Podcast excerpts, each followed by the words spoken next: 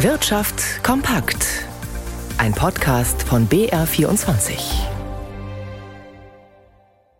Im Studio Dirk Filzmeier. Die Deutsche Börse in Frankfurt hat bei ihrer regelmäßigen Sitzung zur Zusammensetzung des Aktienindex DAX entschieden, dass noch im Dezember der Sportartikelhersteller Puma weichen muss und dafür die Porsche AG aufgenommen wird. Nicht zu verwechseln mit der Porsche Holding, die schon im DAX gelistet ist. Mit der Porsche AG, die überhaupt erst seit September an der Börse ist, der Holding und VW sind jetzt dann drei eng verflochtene Konzerne zusammen im DAX. Rigobert Kaiser dröselt das komplizierte Beziehungsgeflecht der VW-Porsche-Familie einmal auf. Das größte Unternehmen ist der Autobauer VW, der mit seinen Marken Volkswagen, Skoda, Seat, Audi und andere mehr zu den größten Autobauern der Welt gehört. Aktionäre, die sich an VW beteiligen, können nur eine stimmrechtslose Vorzugsaktie kaufen. Sie bekommen eine höhere Dividende, dürfen aber nicht mitreden. Genauso verhält es sich bei der Porsche Holding und beim künftigen DAX-Konzern Porsche. Auf die Stammaktien, also auf die Titel, die überhaupt Macht ermöglichen, haben in erster Linie die Gründerfamilien Porsche und Pirch Zugriff. Bei Volkswagen sind noch das Land Niedersachsen und das Emirat Katar beteiligt.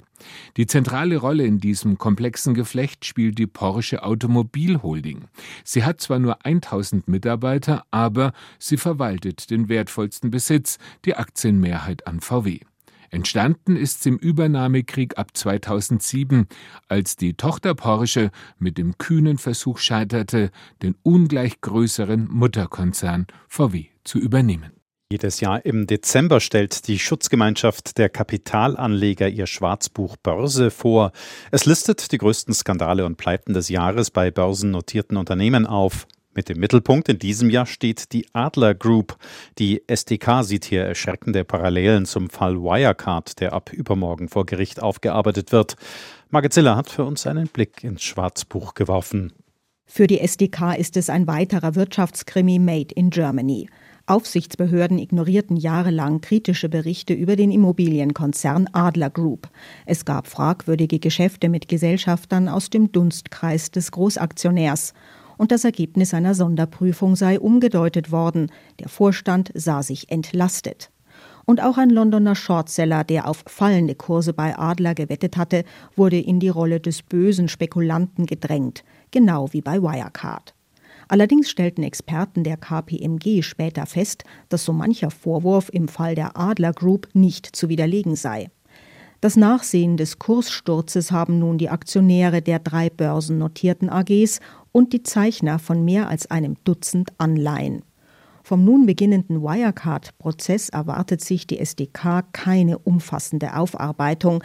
Nicht aufgeklärt würden die Rolle der Geheimdienste, das Versagen der Behörden und der Staatsanwaltschaft selbst, die nicht verhindert habe, dass sich der frühere Wirecard-Vorstand Jan Marschalek als einer der mutmaßlichen Drahtzieher ins Ausland absetzen konnte. Und damit noch einige Meldungen des Tages in Kürze. Die EU-Kommission wirft der Deutschen Bank und der Rabobank vor, sich beim Handel mit Staatsanleihen möglicherweise abgesprochen zu haben. Damit könnten die beiden Banken Preise für diese Papiere beeinflusst haben, so der Kartellvorwurf.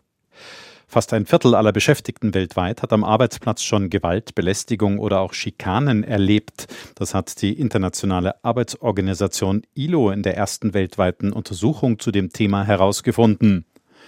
Die mehr oder weniger weltweite Preiskrise bei Energie führt zu einem weltweiten Boom der erneuerbaren Energien. In den kommenden fünf Jahren werde sich, so die Internationale Energieagentur, deren Ausbau drastisch beschleunigen und sich die Erzeugungskapazitäten weltweit verdoppeln. Und im Strafprozess gegen den Architekten der Cum-Ex-Aktiendeals Hanno Berger hat die Staatsanwaltschaft eine Freiheitsstrafe von neun Jahren gefordert. Der Angeklagte habe Geschäfte initiiert und sie anderen Beteiligten beigebracht, so der Vorwurf. Das mögliche Strafhöchstmaß liegt bei 15 Jahren. Schauen wir noch an die Aktienmärkte zu Christian Sachsinger. An der Wall Street läuft es auch heute nicht wirklich gut. Der Dow Jones verliert ein halbes Prozent. Was bremst denn die US-Anleger gerade so, Christian? Ja, das sind die Sorgen, dass die US-Wirtschaft zu gut läuft, als dass sich die US-Notenbank Fed bei ihrer Sitzung nächste Woche davon wird abhalten lassen, noch einmal kräftig den Leitzins zu erhöhen. Bereits am Freitag hatte es robuste Arbeitsmarktdaten gegeben. Gestern kamen Zahlen zu einem überraschend starken Wachstum im Service-Sektor in den USA. Und heute wurden noch Zahlen zum Außenhandel veröffentlicht. Demnach ist das Außenhandelsdefizit der USA im Oktober zwar spürbar gestiegen, zum Vormonat um gut vier auf über 78 Milliarden Dollar. Ökonomen hatten aber mit einem eher noch höheren Defizit gerechnet. Also auch das dürfte kein Argument gegen höhere Leitzinsen sein. Folge, nicht nur der Dow Jones gibt nach, auch der Nasdaq-Index verliert kräftig sogar eineinhalb Prozent. Und das wiederum zieht auch hierzulande die Kurse noch einmal nach unten. Der DAX büßt jetzt schon fast ein Prozent ein. Noch kurz zum Euro. Der steht bei einem Dollar 0,5.